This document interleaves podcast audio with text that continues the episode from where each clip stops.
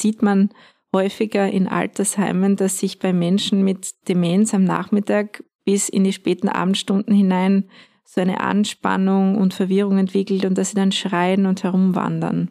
Vielleicht ist das bei uns auch manchmal so, wenn die schwarze Luft kommt, dass die Leute irgendwie unruhiger werden, weil vielleicht auch Gedanken, Ängste auftauchen.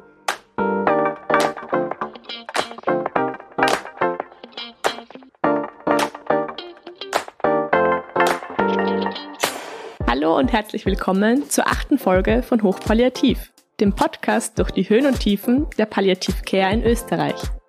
Ich bin Lea, Palliativmedizinerin in Ausbildung. Und neben mir sitzt Eva, Professorin für Palliativmedizin. Hallo Eva. Hallo Lea. Wir befinden uns an unterschiedlichen Punkten unserer Karriere, aber teilen eine Leidenschaft. Mit so vielen Menschen wie möglich und jetzt schon zum achten Mal über Palliative Care zu sprechen. Ja, und heute wollen wir über ein Zustandsbild sprechen, welches uns oft alle wach. Und mit alle meine ich die Patientinnen, ähm, An- und Zugehörige sowie auch das gesamte Palliative Care Team. Mit dem Unterschied, dass wir nach dem Nachtdienst dann heimgehen können. Die Belastung durch das sogenannte Delir ist jedoch für alle Beteiligten nicht zu unterschätzen. Und wir haben uns für diese Podcast-Folge überlegt, da das Delir ein doch komplexes und in der Medizin sehr gefragtes Thema ist, dass wir das Thema anhand einer Patientinnengeschichte etwas greifbarer machen möchten. Und dazu möchten wir generell sagen, dass wir natürlich über Menschen sprechen, die wir bei uns an der Abteilung betreut haben, dass wir selbstverständlich die Anonymität waren, wir ändern beziehungsweise wir vermeiden die Namen und auch die Namen der An- und Zugehörigen vermeiden wir, beziehungsweise wenn es erforderlich ist, ändern wir diese. Und falls sich jetzt jemand mit den Geschichten identifiziert, weil sie sehr bekannt oder vertraut klingen, dann liegt das daran, dass die Situationen im Krankenhaus ja häufig nach einem ähnlichen Muster ablaufen, was das Delir betrifft. Und wir haben ja beide schon relativ viel gesehen in unserer Karriere als Palliativmedizinerinnen. Eva vielleicht etwas mehr als ich. Ähm, und deshalb haben wir so ein, ein Sammelsurium an Eindrücken. Und die Geschichten werden vielleicht oft auch einfach eine, eine Mischung aus mehreren Erlebnissen darstellen sein. Genau. Vielleicht bevor du, Lea, die Geschichte erzählst, sollten wir sagen, was ist eigentlich ein Delir per Definitionem? Es kommt von delira irre, was bedeutet aus der Spur gehen. Und da gibt es, finde ich, eine sehr passende Zusammenfassung von Hippokrates. Ich glaube, man sagt Hippokrates von Kos. Ich war dort schon mal auf Urlaub. Mhm. Man sagt nicht Kos, sondern Kos. Ich hoffe, das stimmt. Jetzt für die Griechinnen und Griechen unter uns. Und Hippokrates hat gesagt, bei akutem Fieber, Lungenentzündung, Meningitis und akuten Kopfschmerzen beobachte ich, dass die Patienten mit den Händen in der Luft umherfuchteln, auf der Bettdecke Flusen zupfen und Spreu von der Wand pflücken. Alle diese Zeichen sind ungünstig, im Grunde tödlich. Ich finde das immer so spannend, weil wann, wann war Hippokrates? Schon länger her oder so? 70 vor Christus oder so. Ich weiß es nicht. Das müssten wir jetzt schnell googeln. Aber du musst noch was weiteres über das Delir erzählen. Ja, eigentlich gehört es zur Allgemeinbildung. Das könnte eine Millionenfrage sein. Hippokrates von Kos. Jedenfalls finde ich es urspannend, weil das ja eigentlich schon über 2000 Jahre wahrscheinlich her ist. Und 460 vor Christus bis 370 vor Christus hat er gelebt. Ja, also schon fast 2500 Jahre her. Und es ist trotzdem irgendwie immer noch für uns genau gleich zu beobachten. Also es hat sich irgendwie nichts verändert in diesem deliranten Zustand, den wir häufig beobachten. Und immer noch schwierig, das Delir zu behandeln. Ich glaube, auf sehr vielen Fortbildungsveranstaltungen für medizinisches Personal spielt das Delir immer wieder eine bedeutende Rolle. Also bevor wir jetzt das Patientinnenbeispiel äh, vorstellen, wollen wir noch ganz kurz die möglichen Auslöser eines Delirs beschreiben. Also es kann sein, dass es zum Beispiel eine Hypoxie zugrunde liegt, also dass zu wenig Sauerstoff im, im Körper ist, dass das Gehirn quasi mit Sauerstoff unterversorgt wird. Es kann eine metabolische Störung sein, also eine Störung im Stoffwechsel und im Elektrolythaushalt, also dass die Blutsalze aus dem Gleichgewicht geraten sind. Dann gibt es ganz häufig als Auslöser Medikamente, unterschiedlichste Medikamente. Die Anticholinergen sind da, glaube ich, als genau. häufigste zu nennen. Da können wir wieder kurz auf die Priskus-Liste verweisen. Die können wir auch in den Shownotes nochmal anführen mit Medikamenten, die man bei älteren Menschen eher vermeiden sollte. Und das trifft ja manchmal nicht nur für ältere Menschen zu, sondern auch für Menschen, die einfach verletzlich sind aufgrund ihrer Gesamtsituation. Dann gibt's noch multifaktorielle Ursachen, also einfach oder einfach, dass halt viele Auslöser gibt. Meistens ist es nicht eine einzige Sache schuld daran, wenn Patientinnen in einem toleranten Zustandsbild sind. Und durch einfache Auslöser wie eine volle Harnblase, Stuhldrang oder Schmerzen können dann, dieses Delir kann dann verstärkt werden. Die Krankenhausumgebung alleine ist schon ein Auslöser für Delir. Ich glaube, es gibt eine Arbeit, dass auch in der Notaufnahme durch die Geräusche, die dort sind und die Lichtverhältnisse, alleine das schon Menschen, die vielleicht generell schon vielleicht älter sind oder die viele Medikamente haben, unglaublich in Stress versetzen kann. Also ich glaube, das Rausreißen aus der gewohnten Umgebung per se ist für viele Menschen schon ein Grund, dass sie ein Delir bekommen können. Wir sollten vielleicht noch sagen, was bedeutet dieses aus der Spur gehen? Es bedeutet eine Störung des Bewusstseins und der Aufmerksamkeit und auch eine Störung der Wahrnehmung des Denkens und des Gedächtnisses. Also zusammengefasst wird das häufig unter Verwirrtheit oder die Patientin, der Patient ist komisch oder schaut's mal hin. Das wird ja meistens nicht so klassifiziert im klinischen Alltag, dass man sagt, hier liegt eine Wahrnehmungsstörung oder eine Denkstörung vor, sondern irgendwie wird man, so habe ich zumindest erlebt, mal hingeholt, besonders oft auch in der Nacht. Schau mal, da stimmt was nicht. Genau, ich glaube auch untertags ist halt oft zu viel los und da sind die Patientinnen auch oft abgelenkt oder es ist halt einfach, ja, man ist es auch schon gewohnt, vielleicht den klinischen Alltag. Aber in der Nacht, wenn es dann heller ist als zu Hause, wenn es dann lauter ist als zu Hause beim Schlafen, dann nimmt dieses, ja, diese Verwirrung oft zu. Und deshalb entstehen, glaube ich, die besten Delirgeschichten auch im Nachtdienst. Vielleicht sollen wir, also wollen wir jetzt gleich mal die, den Patientinnenfall oder das Patientinnenbeispiel, weil Fälle ja, sind sie ja keine. Genau, wir sagen immer, wir bleiben bei unserer palliativen Sprache und sagen, äh, lieber Beispiel, äh, Patientenbeispiel statt Fallbeispiel. Was vielleicht noch wichtig ist, das habe ich gerade auf einer Fortbildung gelernt, ein Delir, das ist wie ein Blitz oder wie mehrere Blitze, die vom Himmel kommen, während zum Beispiel ein chronischer Verwirrtheitszustand, wie er im Rahmen einer Demenzerkrankung, zum Beispiel einer Alzheimererkrankung auftreten kann, entspricht eher so Wolken am Himmel und ist nicht etwas Plötzliches. Vielleicht passt das auch mhm. zu deiner Geschichte. Ja, also ich erinnere mich da jetzt an einen Patienten im Nachtdienst. Den haben wir schon alle gut gekannt, weil er schon oft bei uns gewesen ist. Er ist auch schon ja, sicher ein Jahr lang immer wieder bei uns stationär aufgenommen gewesen. Es war ein Patient mit einem metastasierten Karzinom, also einem fortgeschrittenen Tumor. Und am Anfang waren meistens so die Schmerzen im Vordergrund, die haben wir dann gut eingestellt mit einer ja, Schmerztherapie. Er hat auch noch zum Ziel gehabt, dass er den Pacific Crest Trail geht. Das ist so ein Weg in Amerika an der Westküste von Norden nach Süden, also von Kanada nach Mexiko. Also er hat noch, er hat noch viele, viele Länger als der Jakobsweg wahrscheinlich, oder? wahrscheinlich er hatte noch ganz viele Ziele und als er dann zum Beispiel gemerkt hat, dass dieser Weg vielleicht nicht mehr so, ja, nicht mehr so erreichbar ist, weil er auch immer schwächer geworden ist, immer mehr an Muskelmasse abgebaut hat, waren dann die Ziele immer wieder bisschen kleiner, hat er immer Konzertkarten gekauft und geplant, dahin zu gehen mit seiner Partnerin. Und wir haben auch, glaube ich, ganz viele, also ich habe ein paar Gespräche und aber alle im Team hatten immer wieder Gespräche mit ihm, wo er deutlich beschrieben hat, dass er weiß, wo es hingeht, also dass er weiß, dass er bald sterben wird. Aber er hat trotzdem immer diese Ziele gebraucht, um, ja, um einfach die Hoffnung etwas zu, äh, zu erhalten, dass es ja noch besser werden könnte.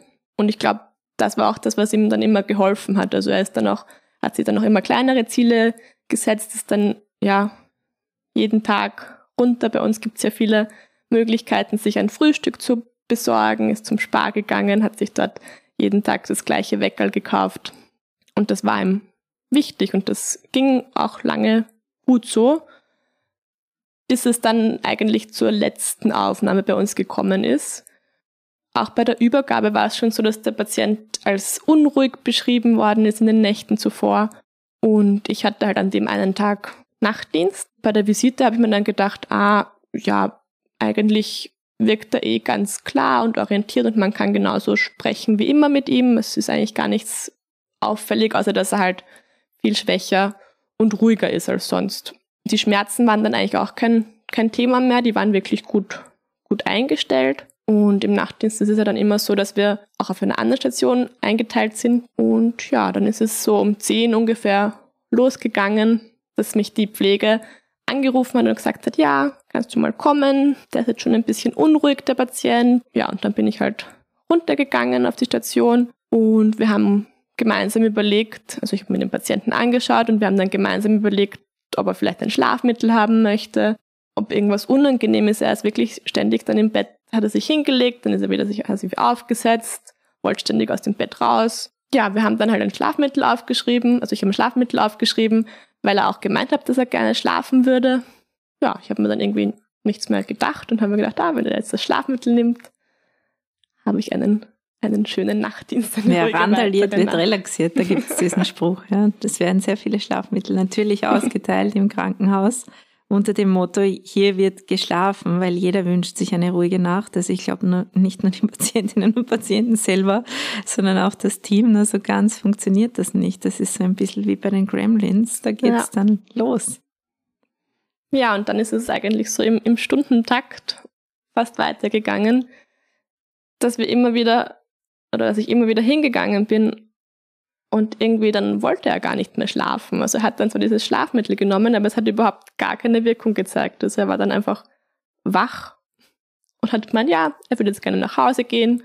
Und ich war so, aha, jetzt ist es aber schon elf oder halb zwölf, jetzt wollen sie nach Hause gehen. Das ist ja nicht die normale Uhrzeit, um nach Hause zu gehen bei uns. Und ich habe aber auch immer gewusst, dass er ja zu Hause sterben will. Also er hat das immer wieder dann auch gesagt, dass er gerne zu Hause versterben möchte. Und dann habe ich halt versucht, das ein bisschen zu besprechen, aber ich habe dann auch im Gespräch immer wieder gemerkt, er kann da jetzt gar nicht folgen, was ich rede. Er war auch unstrukturiert in seinen, seinen Gedanken. Ich glaube, wir haben dann das gemacht, was wir häufig machen. Wir haben dann das Bett auf den Stützpunkt gestellt, damit die Pfleger ihn gut sieht, weil er einfach wirklich ständig aus dem Bett raus wollte. Das müssen wir vielleicht kurz erklären, dass es im Krankenhaus manchmal so gemacht wird, wenn Menschen sehr schlecht beieinander sind, dass man sie möglichst stützpunktnahe, das heißt, der Stützpunkt ist das, wo das Pflegepersonal in der Nacht erreichbar ist und wo man sich mehr oder weniger trifft und dass die Menschen, die schwer krank sind, meist stützpunktnahe liegen oder auch Menschen, die Sturzgefahr haben oder wo man das Gefühl hat, das ist im Zimmer zu unsicher, dass die sich in den Zimmern aufhalten, teilweise möglichst stützpunktnahe hinbringt, damit man einen guten Überblick hat, wie es ihnen geht. Genau, und dann habe ich halt schon im Kopf so mein, mein Büchlein bin ich durchgegangen, so was könnte jetzt da das Problem sein? Was ist jetzt da die eine mögliche Ursache, warum jetzt so eine, so eine Verwirrung plötzlich da ist? Und da war auch schon das erste eben diese plötzliche Verwirrung, also dass es in der Früh oder untertags noch ganz normal war und auf einmal ist der Patient so anders und verwirrt. Haben wir gleich gedacht, aha, der hat wohl ein Delir. Und hast du nicht auch gedacht an dieses Sundowning-Phänomen? Das ist ja jetzt eher, es war ja kein dementer mhm. Patient, dieser Patient, von dem du hier erzählst, aber das sieht man häufiger in Altersheimen, dass sich bei Menschen mit Demenz am Nachmittag bis in die späten Abendstunden hinein so eine Anspannung und Verwirrung entwickelt und dass sie dann schreien und herumwandern. Vielleicht ist das bei uns auch manchmal ja. so, wenn die schwarze Luft kommt, ja. dass die Leute irgendwie unruhiger werden, weil vielleicht auch Gedanken, Ängste auftauchen. Ich glaube auch. Und dann nimmt einfach diese ganze Tagesstruktur, der Trubel nimmt ab und man ist auf einmal alleine und die Gedanken fangen zu kreisen an.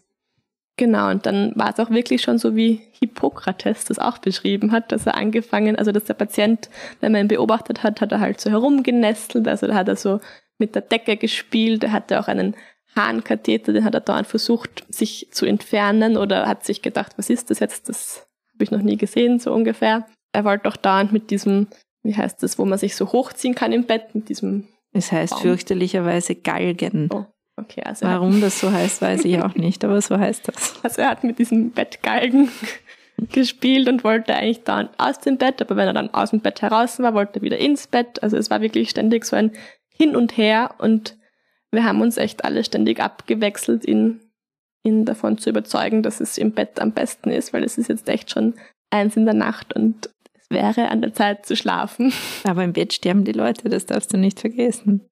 Ja, und dann irgendwie war dann, genau, es war dann unser Student auch dabei. Also ich habe das Glück gehabt in dem Nachtdienst, dass ich nicht ganz alleine war, sondern wir hatten auch einen KPJ-Studenten. Die machen auch manchmal, also KPJ ist das klinisch-praktische Jahr, das war im letzten Studium, Studienjahr. Im fünften von sechs Studienjahren, ja, genau. Sechsten. Genau, und der war halt dabei und hat mit mir den Nachtdienst gemacht. Nach dem fünften, oder? Ja. Genau, im allerletzten, ja. Mama mia. Ja, Zahlen äh, mag ich nicht. Also der Student im sechsten Studienjahr. Gut. Also ähm, fast schon ein Young Doctor. Genau. Auf jeden Fall war dieser liebe Student mit im Nachtdienst. Er hat irgendwie bis, bis dahin dann eigentlich mehr zugeschaut. Ich habe natürlich immer versucht, ihn, ihm zu erklären, was ich jetzt gerade glaube, dass jetzt hier passiert. Dann habe ich gesagt, das Beste ist natürlich immer, wir können da jetzt alle Psychopharmaka der Welt aufschreiben, aber erfahrungsgemäß helfen nur wenig und so ist auch die Studienlage. Genau, das nicht pharmakologische Management ist das Allerwichtigste. Das bedeutet eigentlich die ganze Krankenhausarchitektur vielleicht in Zukunft muss sich da mhm. was überlegen. Und das Beste wäre halt quasi, wenn sich einer dazusetzt und einfach wirklich ständig mit dem Patienten redet. Und ja, der äh, Student hat sich dann wirklich hingesetzt in aller Ruhe, weil er hatte nicht den, den Stress den wir sonst haben, vielleicht im Nachtdienst im Kopf, sich einfach gedacht, der Mensch, der erzählt jetzt, der vor mir sitzt und hat die Hand genommen, hat ihn gestreichelt und ist wirklich sicher eine Stunde dort gesessen, hat mit ihm gesprochen, hat mit ihm ja, Geschichten erzählt, ganz entspannt und es ist wirklich dann der Patient eingeschlafen. Das ist eigentlich Validation, was er auch gemacht hat. Also er hat respektiert, was dieser Mensch ihm geboten hat. Da fällt mir spontan ein, das könnten wir wirklich verlinken, weil es so ein großartiges YouTube-Video ist von der Begründerin der Validation von Naomi Feil. Gibt es ein zehnminütiges Video, wo sie darüber erzählt. Und ich glaube, das ist gerade für Menschen, die in der Medizin tätig sind, sehr wichtig anzuschauen, aber vielleicht auch für An- und Zugehörige, die vielleicht einen Menschen zu Hause haben oder in der Familie haben, die der älter oder dement ist. Ich glaube, dass es sich lohnt, sich damit zu beschäftigen, dass man diese Menschen ernst nimmt. Aber natürlich irgendwann kann ein Delir so weit gehen, dass das leider nicht mehr funktioniert, dass Leute dann andere gefährden oder sich selber gefährden und dann wird es halt wirklich kompliziert und auch sehr, sehr belastend. Aber bei ihm hat es ja Gott sei Dank funktioniert. Genau, und ich glaube, in den nächsten Tagen haben wir den Patienten dann wirklich nach Hause entlassen. Und wir waren dann echt, weil wir haben uns irgendwie gedacht, ah, so wie die Nächte jetzt waren, das ist ja uranstrengend für die Familie, das können die ja niemals, ja, alleine machen. Wir haben dann, glaube ich, das mobile Palliativteam involviert oder die waren, glaube ich, sogar schon involviert. Und es haben dann wirklich die Angehörigen gesagt, ja, es ist sein Wunsch, er möchte nach Hause und er war dann auch zu Hause und die Rückmeldungen waren dann wirklich so, dass es ihm zu Hause erstaunlicherweise den Umständen entsprechend gut gegangen ist und die Nächte waren ruhiger oder ruhig, weil er einfach in seiner gewohnten Umgebung sein konnte. Ich glaube, das spielt eine bedeutende Rolle. Ich glaube, dass auch viele Menschen, wenn sie woanders sind, sei es jetzt im Hotel oder auf Urlaub, generell einen nicht so erholsamen oder guten Schlaf haben. Und im Krankenhaus kommt noch dazu, dass man dort ja nicht ohne Grund ist. Und auf der Palliativstation kommt noch dazu, dass da vielleicht auch Bettnachbarinnen und Nachbarn sind, die schwer krank sind. Und da hat man, glaube ich, einiges zu verarbeiten, auch im Sinne von Tagesresten, die sich dann so in die Träume einschleichen oder in die eigenen Gedanken. Und was ich finde, was bei uns auch sehr wichtig ist, ist, dass zum Beispiel, wenn jemand verstirbt neben jemandem, dass wir da auch sensibel sind und sagen, wir sind für sie da oder wenn sie das sehr belastet hat, versuchen ein anderes Zimmer zu finden. Also bei so Schlafstörungen sollte man ja nicht nur dran denken, was nimmt die Person für Medikamente und wie schaut es mit der Schlafhygiene aus, die im Krankenhaus generell schwierig ist. Also dass man jetzt sagt, weiß ich nicht, ich soll nicht ewig ins Handy schauen und ich soll nicht zu spät essen und so weiter und so fort. Das funktioniert im Krankenhaus ja alles nicht so gut.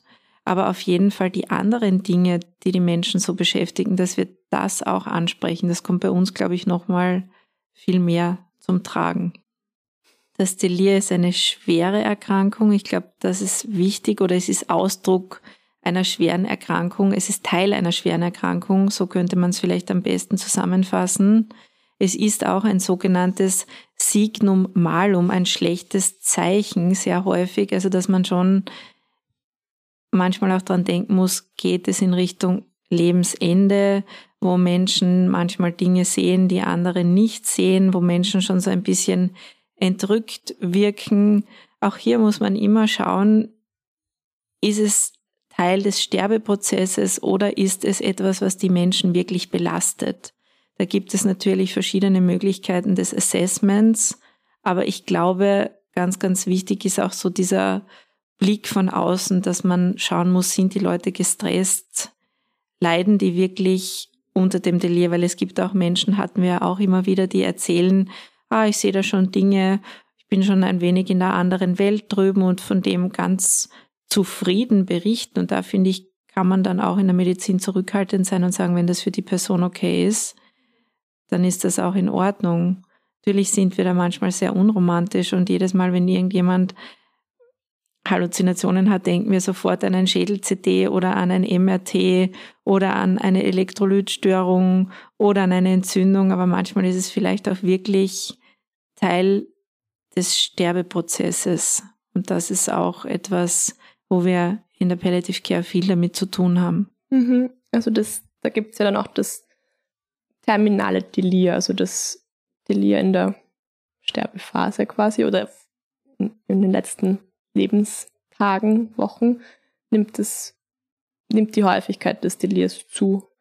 Und ich glaube, wir, wir sehen es oft, aber nehmen es oft gar nicht so wahr, weil es gibt ja auch diese unterschiedlichen Formen des Delirs. Also da gibt es ja einmal dieses Hyperaktive, wie jetzt bei den Patienten beschrieben, dass er etwas agitierter, also einfach aktiver war als sonst. Das erkennt man sicher häufiger, glaube ich, weil in der Praxis, weil es auffälliger ja. ist als die andere Form. Und dann gibt es noch das hypoaktive Delir, also das, dass man sich nach innen zurückzieht, dass man ruhiger wird.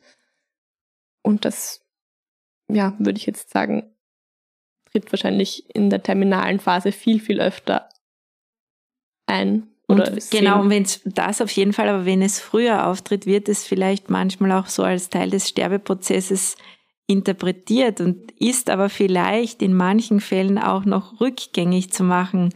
Also ich glaube, das, was am Delir so lästig ist, wie an, an vielen Dingen in unserem Bereich, also ich persönlich finde es gar nicht so lästig, ich finde das auch die Herausforderung, ist diese nicht ganz klare Möglichkeit eines Handlungsbaumes.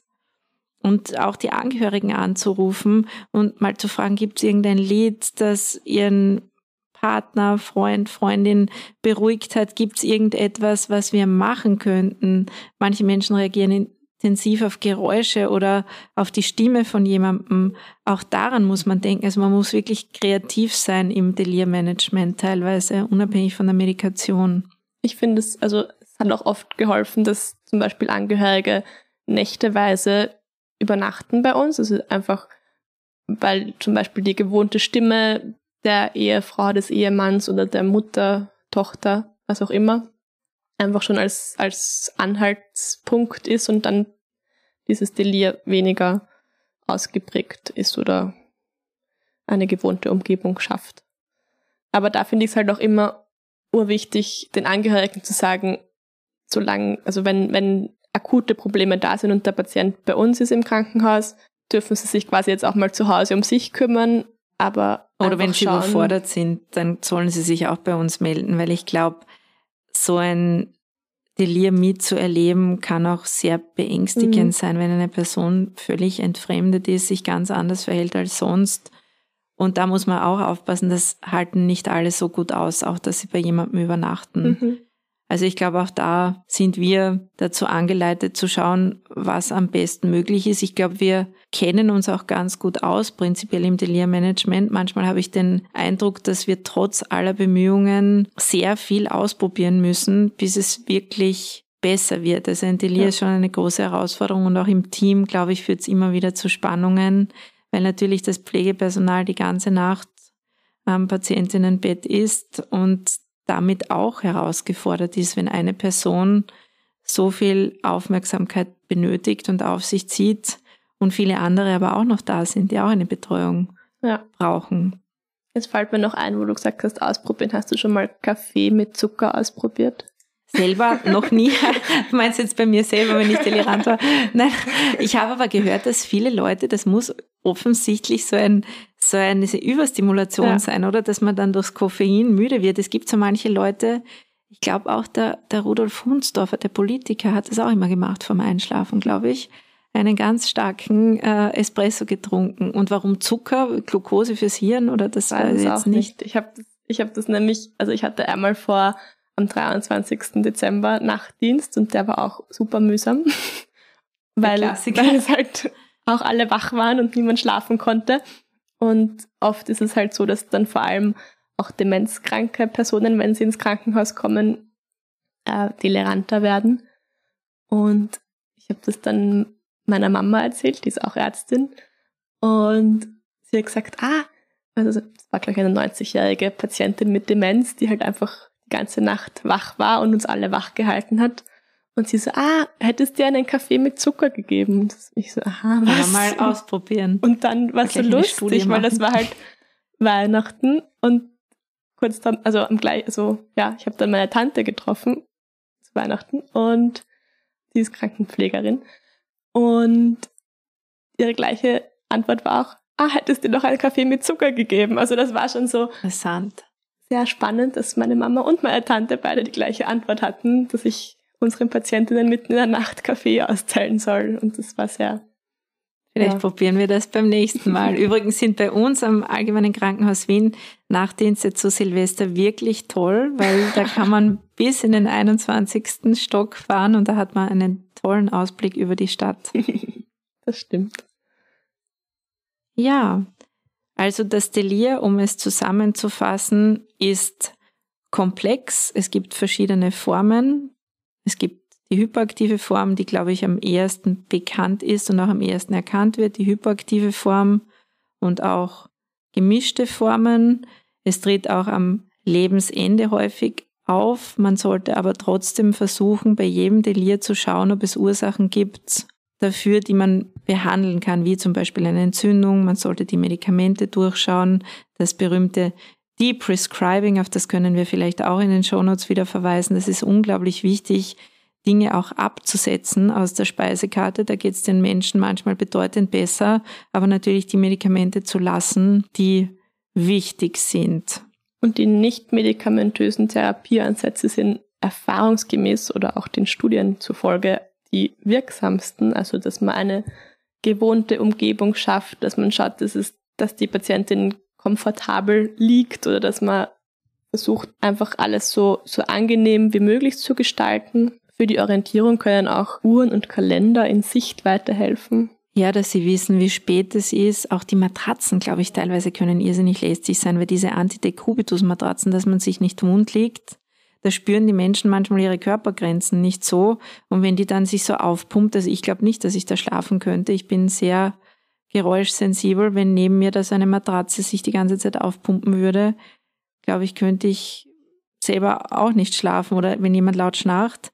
Solche banalen Dinge sollte man auch berücksichtigen. Und letztens bei dem Vortrag habe ich es auch nett gefunden, da hat, glaube ich, eine Krankenpflegerin gemeint, so, sie begrüßt die Leute immer in ihrer, also zum Beginn ihrer Schicht mit, ah, heute war es aber warm für einen Septembertag oder so. Also das finde ich immer gut, wenn man das so ein bisschen ins Gespräch einbaut, so welche, welche Jahreszeit wir haben, wie das Wetter draußen ist vielleicht. Genau, wer man selber ist. Ich bin jetzt für sie zuständig, ich bin heute im Nachtdienst.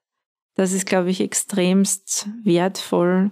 Man verliert ja wirklich das Zeitgefühl. Also manchmal, wenn du gefragt wirst, was haben wir für einen Wochentag, weiß nicht, ob ich da nicht auch durchfallen würde bei dem ja, bei der Delierprüfung. haben wir heute für einen Wochentag. Uhren zeichnen kann auch keiner mehr, aber jeder hat digitale Uhren mittlerweile. Ja. ja. Genau, und auch wichtig ist die Symptomlinderung, aber die sollten wir auf einer Palliativstation zumindest eh ganz, ganz gut im Griff haben. Und die medikamentöse Therapie, glaube ich, würde jetzt zu weit führen, da darauf einzugehen.